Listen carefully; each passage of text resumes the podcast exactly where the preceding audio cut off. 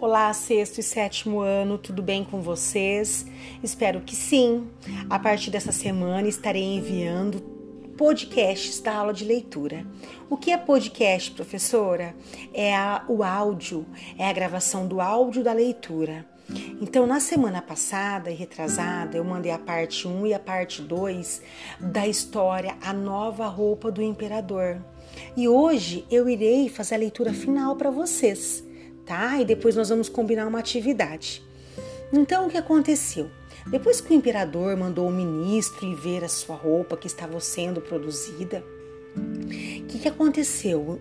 O ministro não enxergou nada no tear, mas ele chegou falando para o imperador que a roupa era maravilhosa. E assim continuou a história. Os patifes pediram então mais dinheiro para comprar seda e ouro. Meteram tudo no bolso e o tear continuava sem um fio, mas eles continuavam a trabalhar. Alguns dias depois, despachou o imperador outro cortesão para examinar o trabalho e ver se faltava ainda muito para estar pronto. E como acontecera ao primeiro-ministro, aquele nada enxergava no tear, onde nada havia de fato. Não lhe agrada? perguntaram os homens, gabando e mostrando as belas cores que lá não existiam e elogiou o tecido que não existia, e louvou as cores que não via, e o belo desenho e tudo. E foi dizer ao imperador que o tecido era encantador, que trabalhavam agora com o maior empenho, mas sem fio algum. Não é magnífico? perguntaram os dois cortesãos que já tinham ido ver a tela. Veja, Vossa Majestade, essas cores, esse desenho, e iam apontando para a moldura vazia do tear, julgando que os demais iam o pano. Mas que é isso? pensava o imperador. Não vejo nada, nada. Mas é horrível, pensava ele. Sou estúpido ou serei indigno do meu próprio império? Isso seria a coisa mais espantosa, ele pensava consigo mesmo. Afinal, disse em voz alta o imperador: Sim, é muito lindo, merece meu maior louvor. E curvou-se muito satisfeito, ao que parecia examinando com a maior atenção o tear vazio, para que ninguém soubesse que nada havia nele. E todos olhavam e olhavam, se não viam mais que o imperador e os cortesãos, mas todos diziam: É lindo, lindo, esplêndido, excelente, magnífico. Na véspera do dia designado para a procissão, trabalharam os dois patifes a noite inteira, com mais de 16 lâmpadas acesas, e todo mundo via que assim se afadigavam para que o traje novo do imperador estivesse pronto na hora precisa. Fingiram que tiravam a tela do tear, deram cortes no ar com tesouras enormes, coceram horas e horas com agulhas sem fio e afinal disseram: o traje novo do imperador está à disposição de Sua Majestade. Chegou o imperador acompanhado de seus mais nobres cavaleiros, e os dois vigaristas erguiam ora um braço, ora outro e diziam: Vejam, aqui estão os calções, aqui está a casaca, aqui está o manto. São tão finos, tão leves como teias de aranha, e caem como se a gente nem tivesse nada no corpo. Mas aí é que estamos, é aí que está mesmo a beleza do tecido.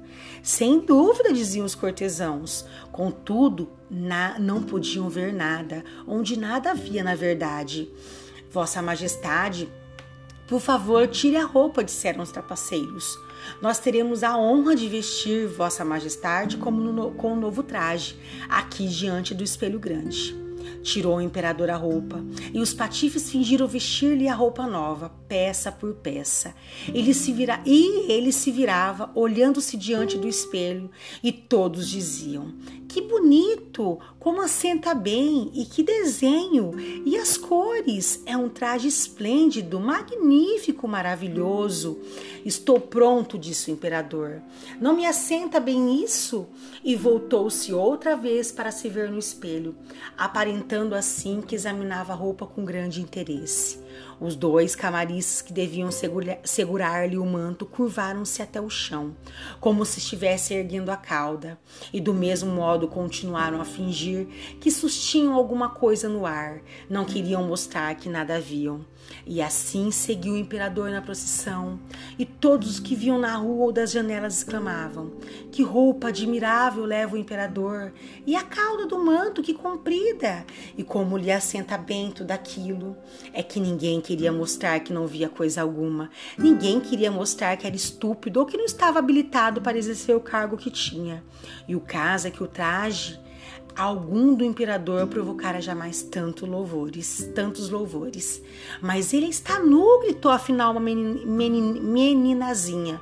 E foram todos dizendo em cochichos uns aos outros o que dissera a criança. Mas ele está nu, diziam. Uma criança diz que ele está nu. E afinal acabaram todos por dizer: Está nu, está nu. Aquilo chegou aos ouvidos do imperador, que teve um arrepio. Mas lá no seu íntimo resolveu: Agora que aqui estamos, não devo voltar atrás. E assim seguiu o imperador a sua procissão. Gostaram do texto, sexto e sétimo ano? Esperam que sim. O que, que nós podemos concluir da história? As pessoas não têm coragem, muitas vezes, de dizer a verdade. E a inocência de uma criança foi capaz de falar o que ninguém teve coragem. E aí o que nós podemos refletir dessa história, né? Que mesmo dura que seja a situação, o contexto, nós devemos falar a verdade. Gostaram da história? Espero que sim. Depois iremos fazer uma atividade que eu irei combinar com vocês e com a professora Jaqueline. Um abraço, até a próxima aula, sexto e sétimo ano.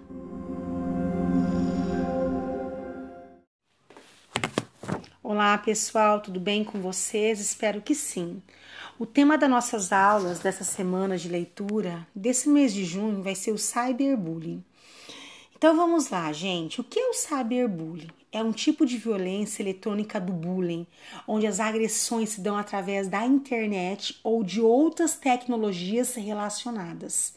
Praticar cyberbullying significa usar o espaço virtual para intimidar e hostilizar uma pessoa, colega de escola, professores ou mesmo desconhecidos. Como? Difamando, insultando ou atacando covardemente. A maioria dos casos de cyberbullying rompem os limites do que consideramos lícito, algo legal, e facilmente se enquadra nos tipos penais. Então, geralmente, as práticas estão associadas a determinados crimes. E onde se enquadram essas práticas, gente, no Código Penal? Quando praticamos o cyberbullying, enquadra ele em ameaça, que está lá, artigo 147 do Código Penal, calúnia, artigo 138 do Código Penal, difamação, artigo 139 do Código Penal, injúria, artigo 140 do Código Penal, ou falsa identidade, artigo 307 do Código Penal. Quando isso ocorre, nascem os crimes, gente, propriamente ditos, e que podem ser definidos como qualquer atividade ilegal que se usa a internet, uma rede pública ou privada, ou um sistema de computador doméstico. Além disso, a prática dessas ofensas desencadeiam efeitos também na esfera civil, dentre elas a obrigação de reparar os danos morais ou materiais proporcionados pelos autores das ofensas.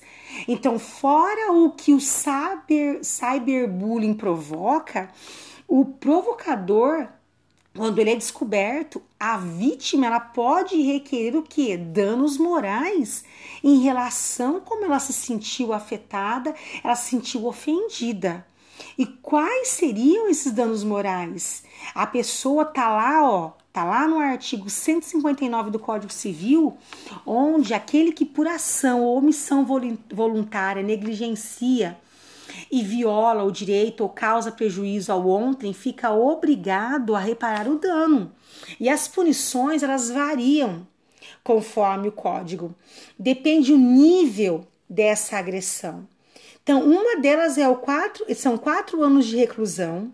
Na esfera civil, os agressores podem ser condenados a pagar indenizações por dano moral. Quando o agressor é menor de idade, os seus responsáveis respondem pelos crimes diante do tribunal e podem ser condenados a pagar indenizações à vítima e à sua família. Então, no Código Penal, a reclusão pode ser de quatro anos. Na esfera civil, podem pagar indenizações por dano moral. Ou também, pela, pelo Código Civil, pode o menor, o responsável responder pelo menor, pagando indenizações para a vítima e para a família.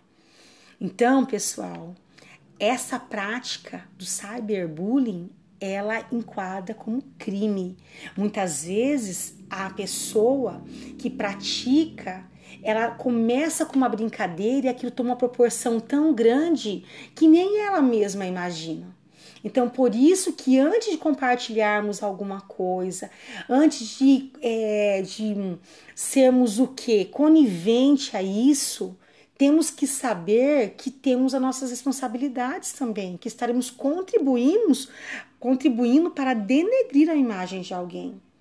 As vítimas, elas podem ajudar e muito na descoberta do agressor, tomando medidas simples como imprimir imediatamente as páginas onde constam as agressões, identificar as comunidades que são criadas com o intuito de denegrir a imagem da vítima. Enfim, a vítima ela pode buscar qualquer prova para tentar se ajudar e entrar aí com danos morais contra o agressor e assim por diante. Então, hoje o tema para refletirmos que cyberbullying é crime que a vítima ela tem o direito dela. E quando compactuamos disso, sem muitas vezes sem percebermos, porque parece é como se estivéssemos em sala de aula. O colega começou com uma piadinha, você também começa, e aquilo vira uma piada, começa a virar um apelido, e tem uma proporção enorme em sala de aula que vira o bullying. Quando essa prática vai para a internet, vai para um grupo de WhatsApp da sala, vai para um grupo do Facebook, enfim, isso já é um cyberbullying, gente. E isso é pior porque isso torna um crime diante desses recursos tecnológicos. E ficam provas aí, né? Porque cada print que um dá, cada um que compartilha, um fala para a mãe, um fala para o tio e assim por diante. A pessoa que deu início, às vezes não é localizada, não é identificada, mas quando compartilhamos isso, estamos contribuindo para que isso torne maior e que a vítima e, e também sem percebermos deixamos contribuímos com a com a tristeza da vítima, com os problemas emocionais, que será o tema da nossa próxima aula. Então, cuidado, vamos usar esse meio da tecnologia que se faz tão necessária nesse momento, mais, né? Porque antes já era importante, mas agora com esse isolamento precisamos dela mais que tudo. Vamos usar com consciência, com responsabilidade, com respeito.